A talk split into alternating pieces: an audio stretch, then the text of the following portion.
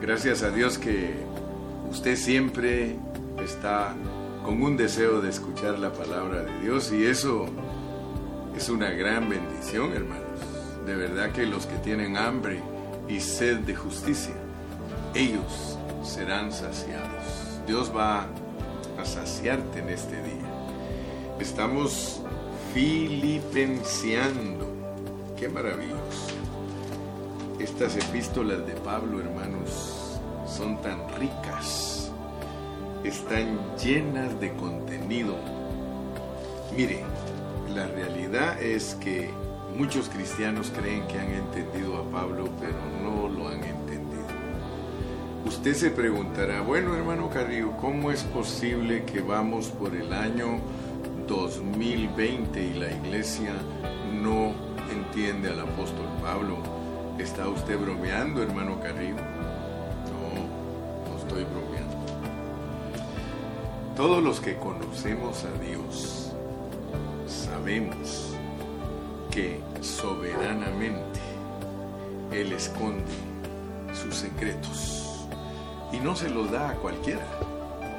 O sea que para conocer uno los secretos de Dios, tiene que tener un corazón, pero amador de su palabra. De lo contrario, uno cae en la mayoría de ¿a dónde vas Vicente? A dónde va toda la gente. O sea que hay secretos. Hoy queremos ver que Pablo aprendió muchos secretos para servir a Dios de una manera efectiva. Y la manera en que él escribe debe de impresionarnos. Fíjese el título que tiene el mensaje de hoy. Demos a conocer nuestra gentileza. Ahora usted va a decir, hermano Carrillo, ¿cuál es el versículo base? Es este. Mire cómo dice aquí en el capítulo 4, porque estamos escarbando, sacando joyitas, o sea que estamos leyendo y leyendo y leyendo como para decir adiós a Filipenses, pero el Señor dice, espérate, sigue sacando joyas, sigue sacando diamantitos. Y el día de hoy tenemos que leer este versículo, Filipenses 4, 5. Vamos a leer el 4 y el 5. Filipenses 4, 4 y 5. Regocijaos en el Señor. Fíjese cómo habla Pablo. Regocijaos en el Señor siempre. Otra vez digo, regocijaos. Pero mire, la segunda vez lo dijo gritando. Cuando tiene signos de admiración una palabra, está gritando la persona. O sea que Pablo dijo, regocijaos en el Señor siempre. Otra vez digo, regocijaos. Así, así está escrito aquí. Y mire cómo dice el versículo 5. Vuestra gentileza sea conocida de todos los hombres. El Señor está cerca. Aleluya. Vamos a orar. Padre, en esta mañana linda, en esta mañana preciosa, en esta mañana donde estamos agradecidos todos, porque una vez más nos has dado vida para tener oportunidad de vivir en ek anastasis, vivir en el poder de la resurrección. Gracias que hemos entendido, Señor, que Ek Anastasis es una persona, es Cristo mismo como el poder de la resurrección de entre los muertos. Muchos no saben que eso se refiere a una persona, pero gracias que a nosotros nos has revelado por medio de tu palabra lo que significa yo soy la resurrección y la vida. Ayúdanos, queremos aprender más este día y ponerlo en práctica, Señor. Bendice a todos mis hermanos que me están escuchando en todas partes del mundo, Señor. en México, en Centroamérica, en Sudamérica, aquí en los Estados Unidos y en cualquier parte que nos vean, bendice a todos los hermanos. En el nombre de Jesús. Amén. Muy bien. Filipenseando, filipenseando. Yo quiero que usted aprenda que cada vez que se lee un párrafo de la Biblia, una parte de la Biblia, usted se pregunte, ¿por qué fue escrito eso? Siempre. Cada vez que usted lea, diga, ¿por qué se, se dice esto? Y entonces lea los versículos anteriores. Y entonces usted va a decir, oh, ahora entiendo por qué se dice esto. Siempre lo que dice el último versículo hay que compararlo con lo que dice todos los versículos anteriores. Si usted eh, leyó conmigo, regocijaos en el Señor siempre. ¿Por qué Pablo dijo eso? ¿Y cuándo lo dijo? Después de decir que dijo esto. Y yo quiero decirles que esta epístola es preciosa porque cuando estudiamos el capítulo 1, sobresale para mí el vivir es Cristo y magnificar a Cristo. Eso sobresale del capítulo 1. ¿Se recuerdan que les dije que hay partes de un capítulo que ese es el corazón, el corazón de ese capítulo? Entonces el corazón del capítulo 1 es para mí el vivir es Cristo y que Cristo sea engrandecido o magnificado. Cuando llegamos al capítulo 2, el corazón del capítulo 2 es que Cristo es nuestro modelo para que nosotros podamos brillar como luminares por medio de la palabra de vida. ¡Wow! Ese es el capítulo 2. Luego llegamos al capítulo 3. Y en el capítulo 3 encontramos nosotros la excelencia del conocimiento de Cristo. Aleluya. Y a Pablo lo vemos persiguiendo una meta para alcanzar el premio del llamamiento de ese llamamiento celestial. Aleluya, el llamamiento de lo alto. Tenemos un llamamiento de lo alto y que nos hace perseguir hacia la meta para obtener el premio. Gloria a Dios, porque el apóstol, cuando ya nos habló de esas tres cosas en el capítulo 1, 2 y 3, como que nos llevó a la cúspide, nos llevó al pico de la montaña. Y de repente todos los estudiantes de la Biblia dicen, pero ¿por qué después que nos revela cosas tan grandes y profundas el apóstol, de repente se viene hasta abajo a la tierra? Y se recuerdan cómo termina Colosenses. Se recuerdan que después de hablarnos de la supereminencia de Cristo y ponerlo como la cabeza de toda la creación y la centralidad del propósito de Dios, aleluya, nos empieza a hablar de que nuestro matrimonio debe funcionar, que tengamos una buena relación entre esposos, entre hijos, entre patrones y que sepamos tratar a los hombres que se acercan a nosotros. ¿No te llama eso la atención?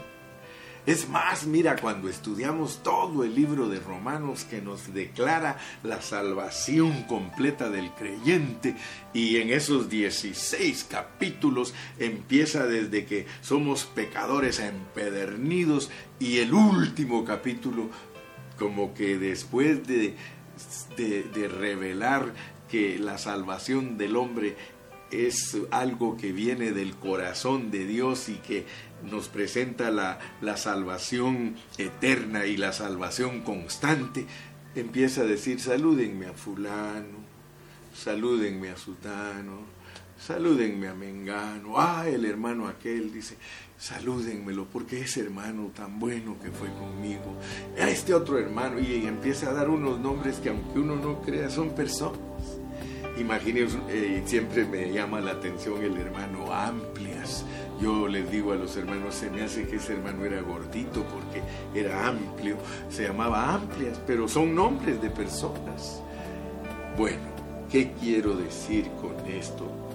Quiero decirles que Filipenses termina de la misma manera. Estamos conociendo al apóstol, estamos dándonos cuenta que Él, después de que nos da con, eh, pensamientos profundos, revelaciones profundas, nos pone sobre la tierra, como quien dice, bueno, ahora no se les olvide que ustedes aquí están en la tierra, ustedes son personas celestiales, pero resulta que Dios los puso aquí en la tierra. Y ustedes tienen que dar a conocer su gentileza. Mire, esto es más profundo que la profundidad que ya nos dio, porque sabe una cosa, quiere decir que para demostrar nuestra gentileza, y vamos a saber quién es nuestra gentileza, porque somos cristocéntricos, nuestra gentileza es Cristo. O sea que Él habla en capítulo 1 de Cristo, en capítulo 2 habla de Cristo, en capítulo 3 habla de Cristo y en el capítulo 4 habla de nuestra gentileza. ¿Qué significa eso? ¡Ey! Experimenten, experimenten al Cristo del capítulo 1, experimenten al Cristo del capítulo 2, experimenten al Cristo del capítulo 3. ¿Acaso no están en resurrección? ¿Acaso no están persiguiendo una meta? Ah, entonces, que vuestra gentileza, pero primero, antes que todo, regocijaos, regocijaos. Mire, nosotros tenemos que ser las personas más alegres que existen en la tierra. Yo no creo en esos cristianos, siempre les he dicho, con cara de martillo, o con cara de mango, o con cara de caballo o, con cara de limón. Aleluya. Mire, a mí a veces me critican porque yo soy una persona que siempre estoy contento. Siempre, siempre estoy alegre. Algunos a veces me dicen, no, a veces te enojas. Bueno, pues examinen por qué me enojo, porque hay cosas que sí lo enojan a uno, pero eso no quiere decir que no nos regocijamos. El Señor Jesucristo era una persona que siempre estaba alegre, pero cuando tenía que entrar al templo con chicote en mano y sacar a los campistas y voltear las mesas, lo hacía con mucho coraje. O sea que nosotros somos personas que somos balanceadas, donde tenemos que estar alegres, tenemos que estar alegres. Y donde tenemos que estar serios, tenemos que estar serios. Entonces, me caería bien agüita. Entonces, hermano amado, yo quiero que tú te des cuenta que el hablar de Pablo es muy importante, que lo captes. Fíjate que aún de esa manera nos habla Dios. Porque si nos hablan en el capítulo 1 de Cristo, en el capítulo 2 de Cristo, en el capítulo 3 de Cristo, y ahora nos dicen que nuestra gentileza sea conocida, Quiere decir que en el capítulo 4 Cristo se volvió nuestra gentileza. Ay, si me dejas ver el reloj también. perdonen que aquí doy mis comerciales con mi técnico, pero nos tenemos que poner de acuerdo para que todo esté bien coordinadito. Entonces quiere decir que si estamos aprendiendo bien la Biblia, estamos descubriendo cosas. Dije que diamantes en el capítulo 4 Cristo es nuestra gentileza. Y vamos a ver qué es gentileza. Porque en otro versículo la misma palabra en griego se llama ternura. O sea que Cristo eh, caminó en esta tierra con mucha ternura, con mucho amor, con mucha paciencia. O sea, eh, yo, yo acabo de entender que cuando se habla de nuestra gentileza, esa gentileza es todo inclusiva. Allí en esa gentileza va todo lo que es Cristo. todo lo que vamos a leer en segunda de Corintios, me parece. No sé si me recuerdo. Sí, segunda de Corintios 10. Segunda de Corintios 10, por favor. Vamos al versículo 1. Segunda de Corintios 10. Dice, yo Pablo os ruego por la mansedumbre y ternura de Cristo. Fíjate, yo Pablo os ruego por la mansedumbre y ternura de Cristo. Entonces, primero que todo, tú tienes que saber que Cristo es manso. Él mismo dijo un día, aprended de mí que soy manso y humilde y hallaréis descanso para vuestras almas. Y Pablo dice que Él, el que ha tomado a la persona de Cristo como su persona, Él dice, yo os ruego a ustedes por la mansedumbre y la ternura de Cristo. Entonces yo quiero que tú sepas que Pablo aprendió a vivir a Cristo. Por eso él dijo, para mí el vivir es Cristo.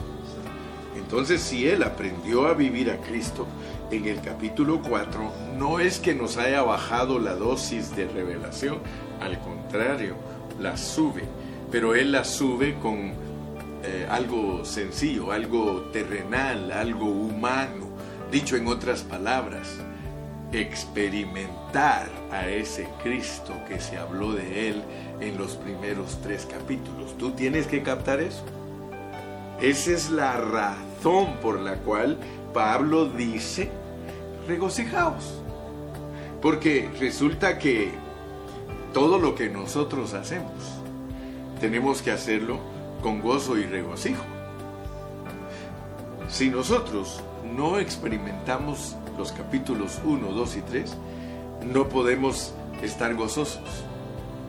No, no podemos tener regocijo. Y al no tener regocijo, al no tener gozo con lo que ya nos enseñaron, y te lo voy a volver a repetir, vivir a Cristo y magnificarlo, capítulo 1, tomar a Cristo como nuestro modelo para brillar como luminares en medio de una generación perversa y llevando todo eso por la palabra de vida y conocer a Cristo en resurrección, es decir, experimentarlo, llegar a esa meta de experimentar a Cristo y que todos tengamos ese mismo sentir, aleluya, para que nos den el premio de nuestro llamamiento.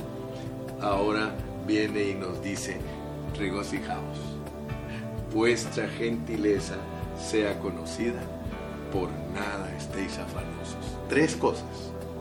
Vuestra regocijaos primero. Vuestra gentileza sea conocida, por nada estéis afanosos. Aunque parezca que lo que el apóstol hizo fue bajarnos de nivel, ya entendimos que nos sube de nivel porque es practica todo lo del capítulo 1, 2 y 3 y la manera de practicarlo es que se te va a notar que eres tierno. Se te va a notar que eres gentil, amable, que eres amoroso, que eres paciente, que tienes ternura. Hermano, mira, yo te voy a decir algo. Hay hermanos que me preguntan a mi hermano Carrillo, ¿cómo hago yo para ser vencedor? Y yo les digo, bueno, pues para ser vencedores solo hay que seguir las reglas de lo que nos hablan. Solo tenemos que seguir eh, el pensamiento que Pablo nos pone, porque miren cómo habla él y van a darse cuenta que todo esto se aprende, todo se aprende. Mira, si Cristo quiere que tú aprendas a ser manso y humilde, quiere decir que tienes que aprenderlo. O sea, Cristo mismo dice la palabra de Dios en Hebreos que Él aprendió la obediencia por medio del sufrimiento. O sea, muchos todavía no han captado con claridad porque cuando hablamos de que Cristo lo hace todo, pues ellos se quieren acostar a dormir y que Cristo lo haga todo. Como dicen allá donde yo nací, dice, como no chon. Dice, o sea, hermano, mira, yo quiero que abras tu corazón y, que, entiendas cómo es que funcionan las cosas de Dios. Porque si no, tú te vas a, acostar a dormir y, y, decir, Señor, pues hazlo todo tú, porque el hermano Carrillo dice que todo lo haces tú y que uno no puede hacer nada y, y que ahí se murió el asunto. Mira, vamos a leer el versículo 11. No lo digo porque tenga escasez. O sea, fíjate cómo habla Pablo. No lo digo porque tenga escasez. O sea que, ¿qué no dijo él que, que no decía porque, porque tenía escasez? Dice en el verso 10, en gran manera me gocé en el Señor, que ya al fin habéis revivido vuestro cuidado de mí, o sea que ya le empezaron a llegar ofrendas de ellos. Dice de lo cual también estabais solícitos, muy diplomáticos, porque los hermanos se le olvida que tienen que ayudar a veces a los siervos, pero os faltaba oportunidad. Mira, qué diplomacia tan grande. Él era muy tierno, él era una persona muy sabia para hablarle a los hermanos y por eso les dice, no lo digo porque tenga escasez, pues he aprendido. Ahí está pues otra vez, pues he aprendido. Entonces yo quiero que por favor en esta mañana me pongas mucha atención porque hay palabritas claves para que nosotros seamos victoriosos. Quiero decirte, cuando hablamos del capítulo 4, digo y repito que pareciera que nos bajan de, de nivel, pero no. Puede ser que inconscientemente pensemos que después de entender todo lo elevado que ya nos dio, digamos nosotros, no hombre, el capítulo 4 son cosas humanas, son cosas terrenales, pero si nosotros entendemos las implicaciones, porque mira, de verdad después de que Él revela cosas tan maravillosas de lo que es la anastasis, lo que es eh, tener un mismo sentir, lo que es poder ser engañados con otra revelación, eh, lo que es seguir una misma regla. Ahora dice regocijaos. Regocijaos es, es algo de aquí de la tierra. Eh, entonces nosotros tenemos que darnos cuenta de esas implicaciones y vamos a darnos cuenta que lo que el apóstol Pablo está tratando es de que nosotros experimentemos todo lo que ya nos hablaron. Pero nosotros tenemos que aprender, porque aquí hay un secreto, aquí hay un secreto. Y el secreto es aprender. Y entonces él usa cositas que le estaban pasando a él tan sencillas, pero que son importantes para mostrar que realmente lo anterior es real en nosotros. El gozo y el mostrar nuestra gentileza a todos los hombres. Ahora, ¿el secreto cuál es? He aprendido. Entonces quiero que pongas atención a ese puntito. Porque nosotros tenemos una mente. Acuérdate que todo, todo, todo el asunto de vivir aquí en esta tierra es un asunto que tiene que ver con nuestra mente. Nuestra mente es muy importante en todo lo que nosotros hacemos y nos movemos. ¿Con qué razón el apóstol Pablo en Romanos dice el ocuparse del espíritu? El ocuparse del espíritu es vida y paz. El ocuparse del espíritu es vida y paz. Entonces estamos hablando de que nuestra mente es importantísima para ser victoriosos en la vida cristiana. Cuando estudiamos el reino, lo último que estudiamos, la última lección que vimos en el seminario pasado del reino es la mente, o sea, el alma. El alma y el reino. Y vimos que hay reino de Dios, reino del diablo y hay reino del alma. O sea que si nosotros no tenemos cuidado, podemos ser dominados totalmente por el reino del alma y no prestarnos para el reino de Dios. Bueno, para el reino de Satanás casi todos nos prestamos fácilmente, pero la mente nuestra, aprender he aprendido. Por eso nos da una clave. Esto pareciera que fuera insignificante en Filipenses 4, pero es lo más elevado porque aquí nos están diciendo que nosotros tenemos que regocijarnos y no estar afanados y dar a conocer nuestra gentileza y que eso se aprende. ¿Y por qué dice él que aprendió a contentarse en cualquiera que fuera su situación? Porque él podía haberse quejado, él podía haber dicho a todos los hermanos, en una forma ruda y cruda. Ustedes son ingratos, ustedes me han abandonado, ustedes no han entendido lo que es el Evangelio, ustedes no saben el llamamiento santo y alto que tenemos y cómo es posible que me abandonan siendo yo el que les he enseñado la palabra. De... ¿Se dan cuenta? Pero Él no dice así. Porque Él dice, no, no, no, no, eso no es vivir a Cristo. Nosotros los siervos de Dios tenemos que aprender, los hijos de Dios tenemos que aprender. Ahora, nota pues porque puede ser que me escuches predicar y no te lleves el mandado y no te lleves lo que Dios te quiere dar. En esta mañana lo que Dios te quiere dar es secretos para que seas victorioso en medio de toda la situación negativa de estar preso, de estar sufriendo, de pasar por penalidades, tu marido te da problemas, tu esposa te da problemas, tus hijos te dan problemas, tus trabajadores te dan problemas, tu jefe te da problemas, todo donde quiera que tú te mueves, todo es un caos, todo es un problema. Por eso es que nos dice que somos luminares en medio de generación perversa. Entonces quiero que notes pues que Dios quiere que aprendas. Esa es la clave en esta mañana. Necesitamos aprender un secreto.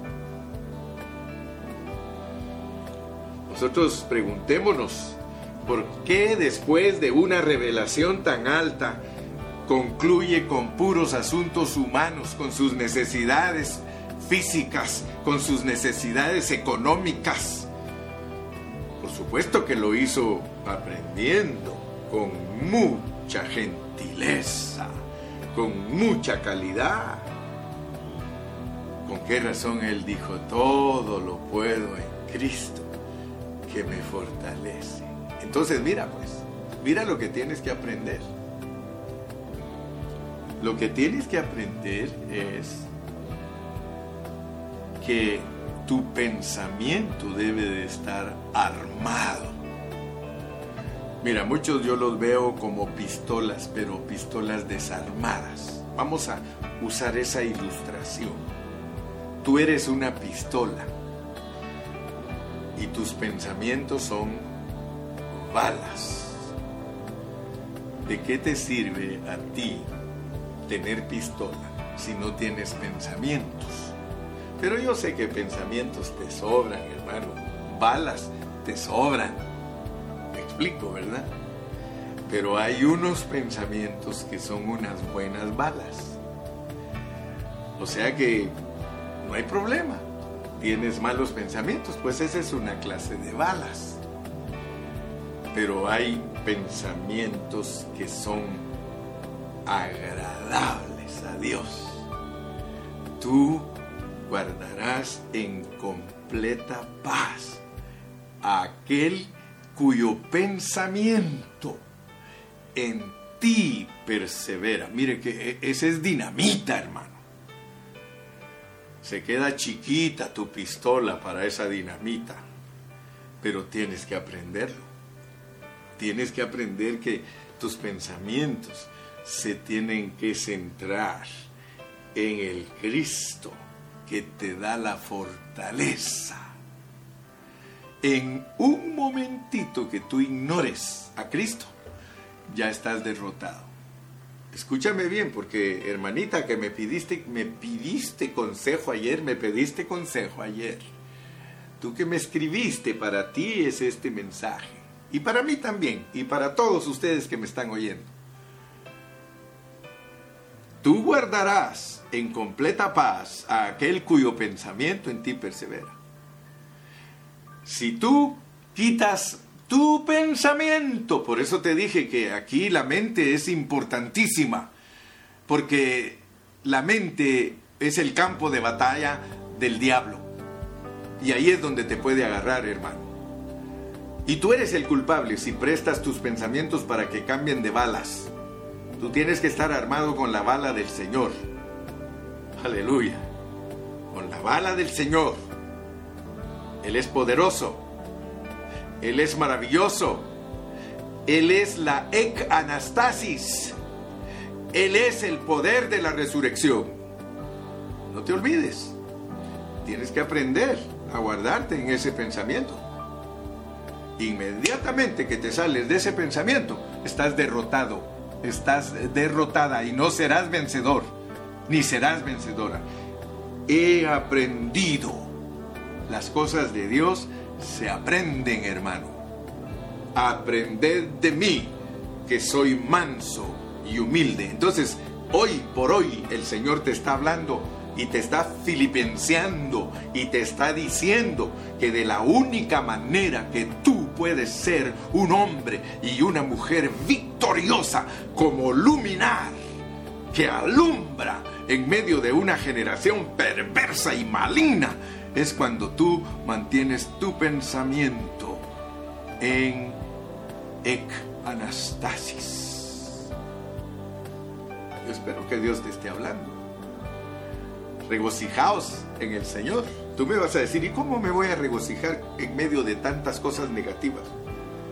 Regocijaos en el Señor siempre. No te están pidiendo que te regocijes en tu carne. El regocijo de la carne no te lleva a ningún lugar. Regocijaos en el Señor siempre. Otra vez digo, regocijaos una orden. Entonces nuestro pensamiento debe de estar bien centrado. Ahora vas a entender por qué Pablo termina con un asunto de ovejas y siervos, de ovejas y pastores. Fíjate que él termina este pensamiento y yo digo, Señor, por el Espíritu Santo, le diste a Pablo que pusiera que la parte práctica de Filipenses es cuidar a los pastores. Y gracias a Dios que no solo dice dar, hermano. Mira cómo dice en el versículo 15. Y sabéis también vosotros, oh filipenses, que al principio de la predicación del Evangelio, cuando partí de Macedonia, ninguna iglesia participó, sino vosotros solos. ¿Sí? ¿De qué? conmigo, dice, ninguna iglesia participó conmigo en razón de dar y recibir. Porque yo, yo ya te expliqué, yo ya te expliqué que Dios no solo quiere que des, Él sabe que todo el que da, recibe. Así que Dios aquí termina Filipenses teniendo cuidado de sus ovejas teniendo cuidado de sus ovejas y de sus pastores. A ti, mi hermano ovejita, aquí mira lo que te dice, mira lo que te dice. A ti, ovejita, te dice en el versículo 18, pero todo lo he recibido y tengo abundancia, estoy lleno, habiendo recibido de Epafrodito lo que enviasteis olor fragante, sacrificio acepto agradable a Dios. Por eso cuando tú le regalas algo a tu pastor, que es un buen siervo de Dios y que predica la palabra, dice que eso es agradable a Dios y mira lo que el siervo va a pedir para ti. Mi Dios pues suplirá todo lo que os falta conforme a sus riquezas en gloria en Cristo Jesús. Así que no quiero ni meterme a hablar de esto porque van a decir que estoy interesado en hablar de eso. No, no, no, no. Yo sé que en Dios es dar y recibir. Todo el que da, recibe. Por eso es más bienaventurado dar que recibir, porque el que da es el que recibe. Aleluya. Entonces, mi amado, gracias. Y yo bendigo a todos mis hermanos que me han cuidado durante esta pandemia. Eh, he tenido cuidado porque si no voy a resultar bien gordito en la pandemia pero todos me han bendecido. Dios los proteja, Dios los guarde y les dé conforme a sus riquezas en gloria.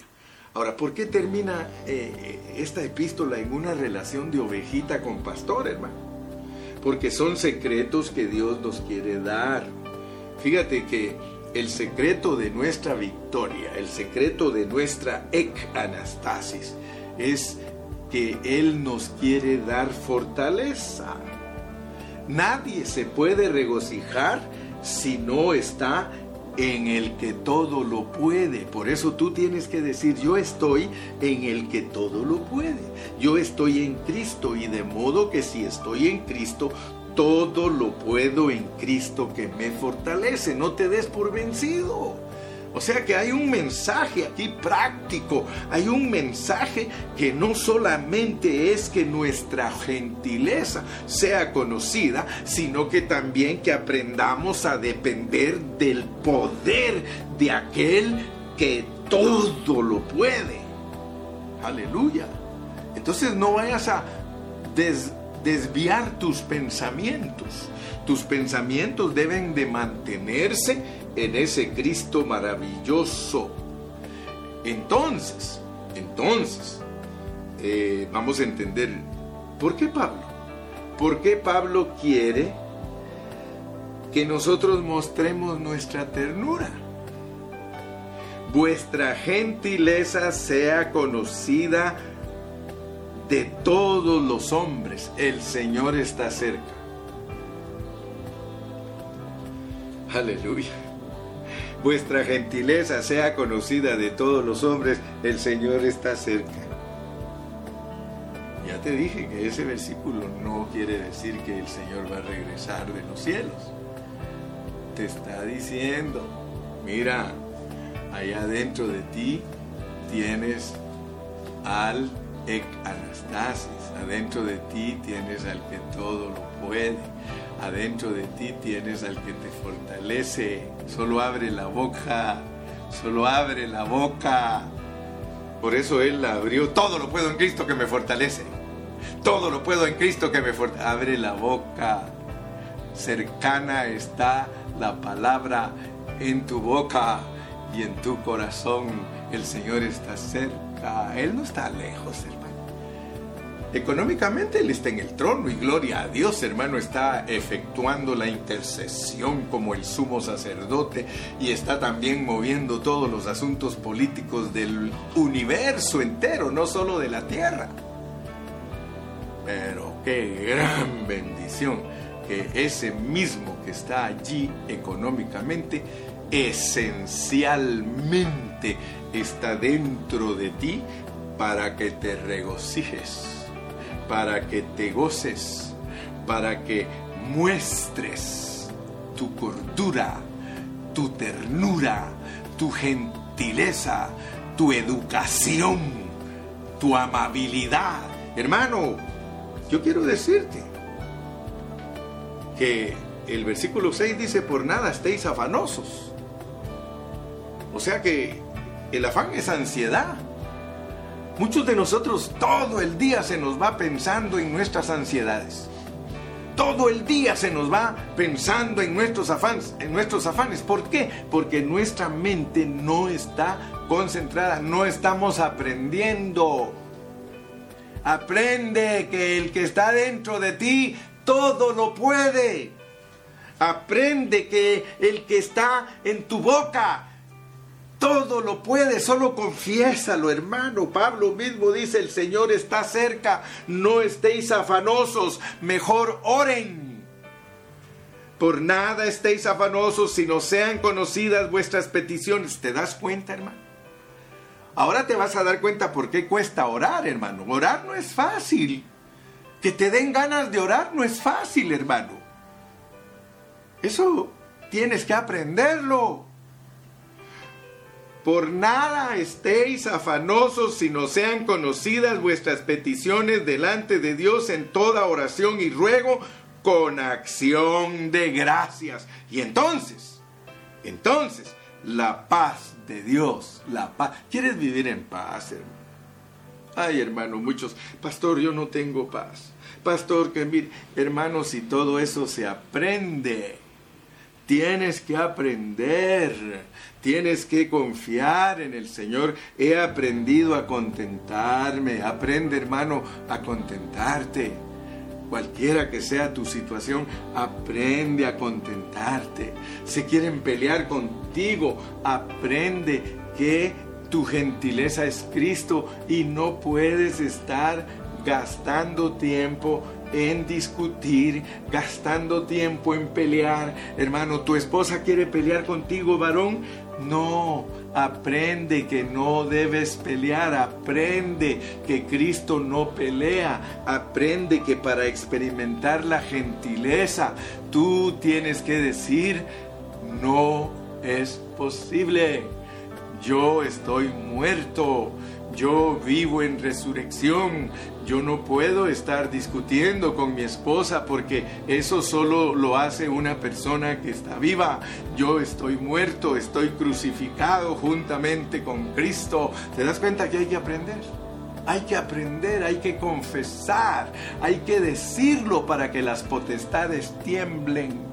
Si algo hace temblar a Satanás y a los demonios, es cuando tú tienes abundancia de la palabra de Dios en ti. No solo de pan vivirá el hombre. Escrito está, al Señor tu Dios adorarás y a Él solo servirás. No tentarás al Señor tu Dios. Aleluya. Hermano, cuando tú estés lleno de Cristo, solamente tienes que usarlo. Solo úsalo. Pero muchos no saben usar Muchos hermanos están dormidos, están drogados, están, hermano, eh, en, una manera eh, zombie. Andan caminando, hermano, como zombies. No saben ni qué quieren hacer, ni qué les toca hacer.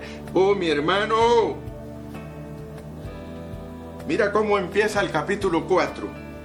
Así que, hermanos míos amados y deseados gozo y corona mía, estad así firmes en el Señor, firmes en el Señor, aleluya, firmes hermano, que nada nos mueva.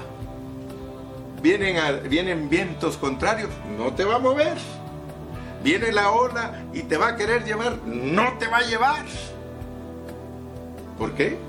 Porque tú estás aprendiendo que solo firmes en Cristo, nuestra ternura será conocida y será conocida por todos los hombres. Si no hay firmeza de Cristo en nosotros, hermano, nosotros no podemos dar a conocer la nueva creación, sino que vamos a dar a conocer siempre la vieja creación. Esto es lo mismo, hermano, que dice Juan 15.4. Leamos Juan 15.4. La palabra del Señor, hermano, nos quiere bendecir en esta preciosa mañana. Juan 15, 4, mira lo que dice. Juan capítulo 15 y versículo 4. Permaneced en mí. Permaneced en mí y yo en vosotros. Como el pámpano no puede llevar fruto por sí mismo si no permanece en la vid, así tampoco vosotros si no permanecéis en mí. Nosotros tenemos que aprender, pero el, aprender no quiere decir que lo hagas tú por tu cuenta.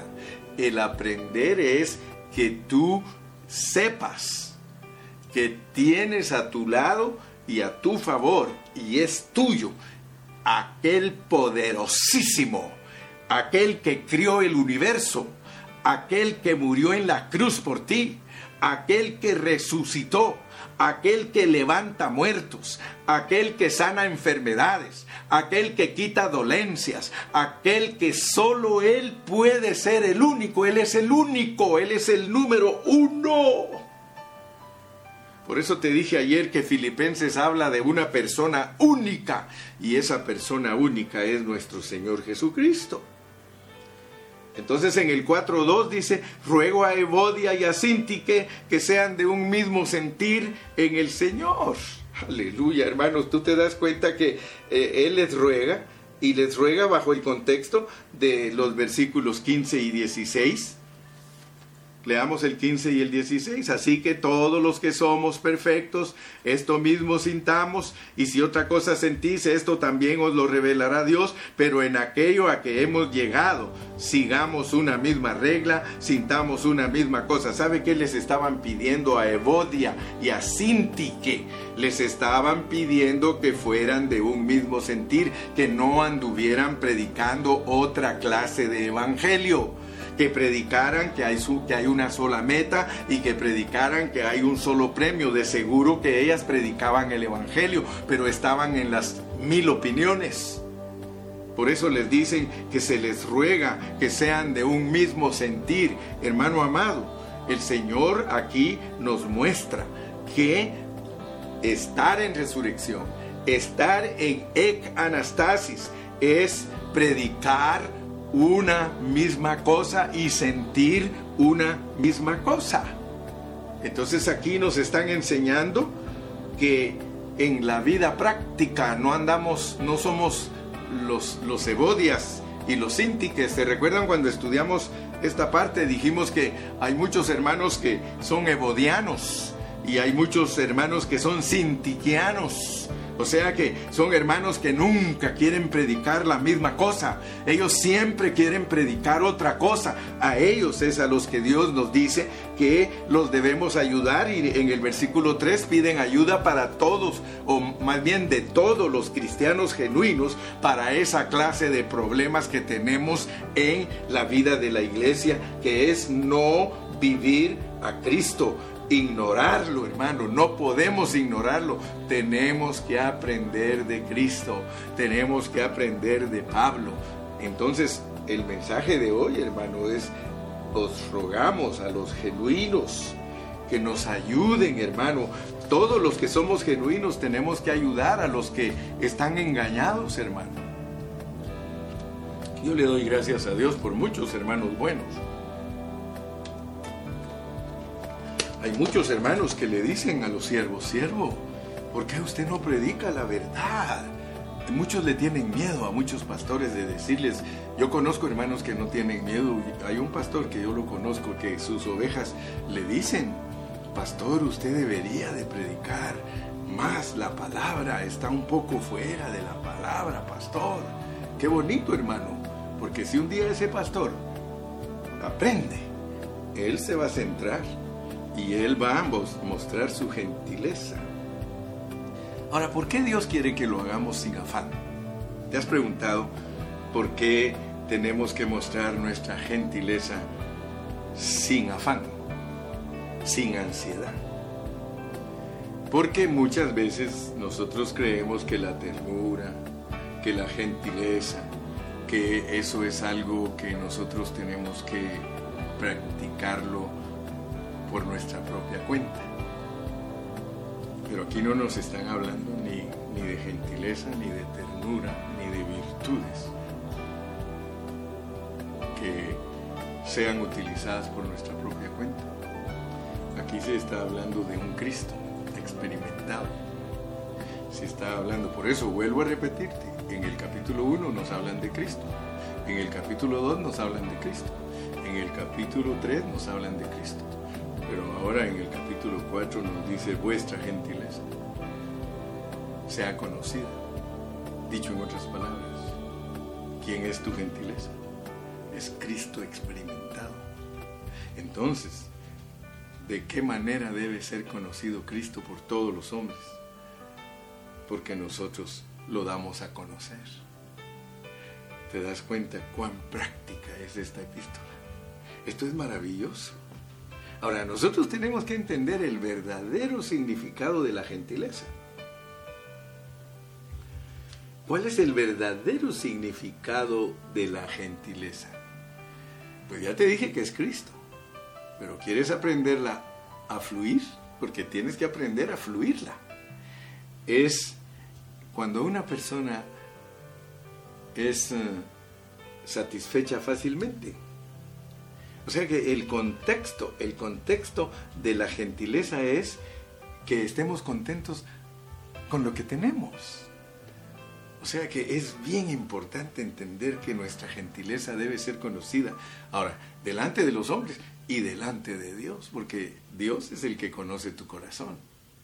Pablo no nos está engañando que él está entrenado para vivir humildemente, para tener abundancia, para tener escasez, está ah, entrenado para ser saciado o estar saciado y está entrenado para tener hambre. O sea que cuando una persona, hermano, verdaderamente vive a Cristo, muestra a Cristo como su gentileza. Y aquí esta virtud, la razón por la cual te digo que es toda inclusiva, es porque a través de ella fluye en nosotros todo el fruto del Espíritu Santo, amor, gozo, paz, paciencia, benignidad, bondad, fe, mansedumbre, templanza, pero no es fruto personal, no es fruto que corresponde a tu humanidad, es el fruto que corresponde totalmente a el Cristo que hace que yo todo lo pueda. Debemos de dar a conocer esto, hermano. Porque cada vez que nosotros damos a conocer a Cristo por medio de nuestra eh, gentileza, entonces, hermano, entonces podemos decir, para mí el vivir es Cristo. Fíjate que es tan sencillo, pero a veces tan inalcanzable para muchos. Por eso Pablo dice, no que lo haya alcanzado. O sea que no, no vayas a creer también que es piso cake o enchilame unos tres y dame tres de sesos y dos de asada y tres de pollo para empezar. No, no es fácil.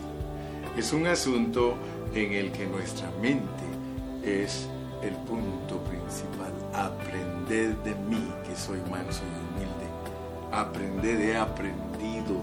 Entonces, hermano, no se te olvide que le puedes echar mano a la hora que quieras, a la hora que quieras. El Señor está cerca de ti. Cercana está la palabra en tu boca, en tu corazón. O sea que la presencia de Dios está contigo todo el tiempo. Y no nos olvidemos que la expresión de ek anastasis es para ser exhibida. Si tú estás persiguiendo la ek anastasis, aquí en el capítulo 3, en el 4 te dice, exhíbela, exhíbela, exhíbela. Voy a finalizar, ya se me fueron unos minutos, pero voy a finalizar con un pasaje que está aquí en la palabra del Señor. Vamos a Lucas 24. Lucas 24. Vas a, vas a ver la ternura que tenía Cristo. Y esa ternura es la que nosotros debemos dejar fluir. Déjala fluir porque esa ternura es Cristo y si tú tienes a Cristo, esa ternura está dentro de ti. Por eso, eh, cuando yo te digo a ti que, que, sea conocida tu gentileza, no te estoy pidiendo cosas que no tienes. La gentileza de Cristo está dentro de ti porque Cristo está dentro de ti. Mira cómo es la gentileza del Señor, la ternura del Señor. Vamos a leer en el 24, 18, desde, desde el 13. Mira, vamos a leer Lucas 24, 13 para que aprendas, para que seamos igual que Cristo. Aprendamos a Él, pues. 24:13. He aquí, dos de ellos iban el mismo día a una aldea llamada Emaús, los discípulos del Señor, que estaba a 60 estadios de Jerusalén. Ellos iban hablando, mira, e iban hablando entre sí de todas aquellas cosas que habían acontecido. Ellos iban platicando. Sucedió que mientras hablaban y discutían entre sí, Jesús mismo se acercó. Mira pues cómo es Cristo. Se acercó donde ellos iban y empezó a caminar con ellos. Se fue con ellos. Mas los ojos de ellos estaban velados para que no le conociesen. O sea que muchas veces el Señor se acerca a nosotros y nos oye platicar pero Él no permite que nosotros sepamos que Él es. Y les dijo, ¿qué pláticas son estas que tenéis entre vosotros mientras camináis? ¿Y por qué estáis tristes? Miren cómo habla Él, pues. Él, no es una persona sangrona. Respondiendo uno de ellos, que se llamaba Cleofas, le dijo, ¿eres tú el único forastero en Jerusalén que no has sabido las cosas que en ella han acontecido en estos días? Entonces él le dijo, qué cosas. Fíjense, yo, soy impresionado por este pasaje. Me impresiona la manera en que Cristo es tan tierno y que Cristo es tan paciente y que Cristo es tan lindo. Mira, y ellos le dijeron, de Jesús Nazareno, que fue varón profeta, poderoso en obra y en palabra delante de Dios y de todo el pueblo. Estaban hablando de él. Y cómo le entregaron los principales sacerdotes y nuestros gobernantes a sentencia de muerte y le crucificaron. Pero nosotros esperábamos que Él era el que había de redimir a Israel. Mire, está escuchándonos cómo pensaban de Él. Y ahora, además de todo esto, hoy es ya el tercer día que esto ha acontecido. Aunque también nos han asombrado unas mujeres de entre nosotros, las que antes del día fueron al sepulcro. Y como no hallaron su cuerpo, vinieron diciendo que también habían visto visión de ángeles, quienes dijeron que Él vive. Y fueron algunos de los nuestros al sepulcro y hallaron así como las mujeres habían dicho, pero a él no le vieron.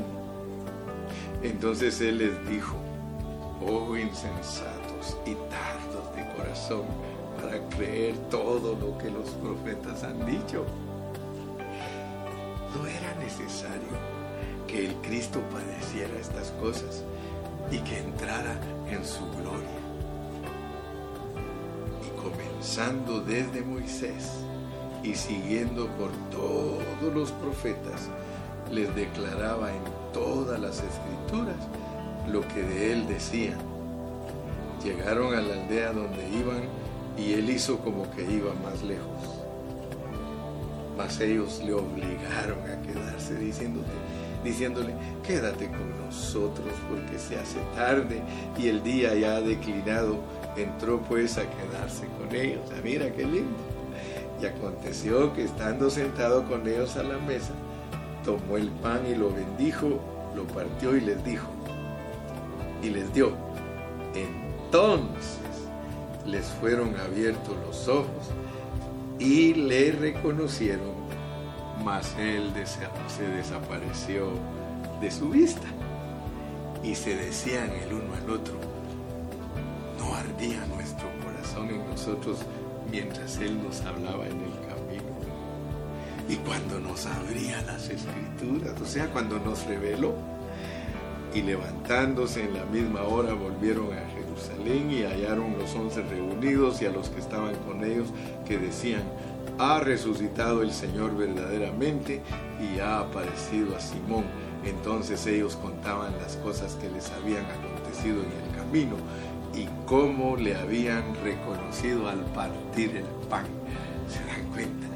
¿Se dan cuenta la ternura que tiene Cristo para tratarnos a nosotros? Tuvo la paciencia, tuvo la paciencia de escucharnos, de hablar, de declararnos. Todo eso es lo que significa sea conocida nuestra gentileza. Él es el ejemplo de ternura. Y yo enfatizo en esta mañana que nuestra gentileza aquí en Filipenses no es nuestra educación, no es nuestra ética, es la persona de Cristo. Nunca se nos olvide que capítulo 1 de Filipenses habla de Cristo, 2 habla de Cristo, 3 habla de Cristo, pero en el capítulo 4 Cristo es nuestra gentileza y debe de ser conocida por todos los hombres. Hermanos, aprendamos, aprendamos, seamos victoriosos. Aleluya. Todo lo que es Cristo en el capítulo 1, 2 y 3 es Cristo dado a conocer por nosotros a todos los hombres. Así de sencillo. Todo, todo lo que es Cristo en el capítulo 1, 2 y 3 es Cristo dado a conocer por nosotros a todos los hombres. Es Cristo experimentado. Esa es la meta, hermano. Esa es la ec anastasis. Que Dios te bendiga en este día. Y acuérdate, tenemos que aprender. Usa tu mente.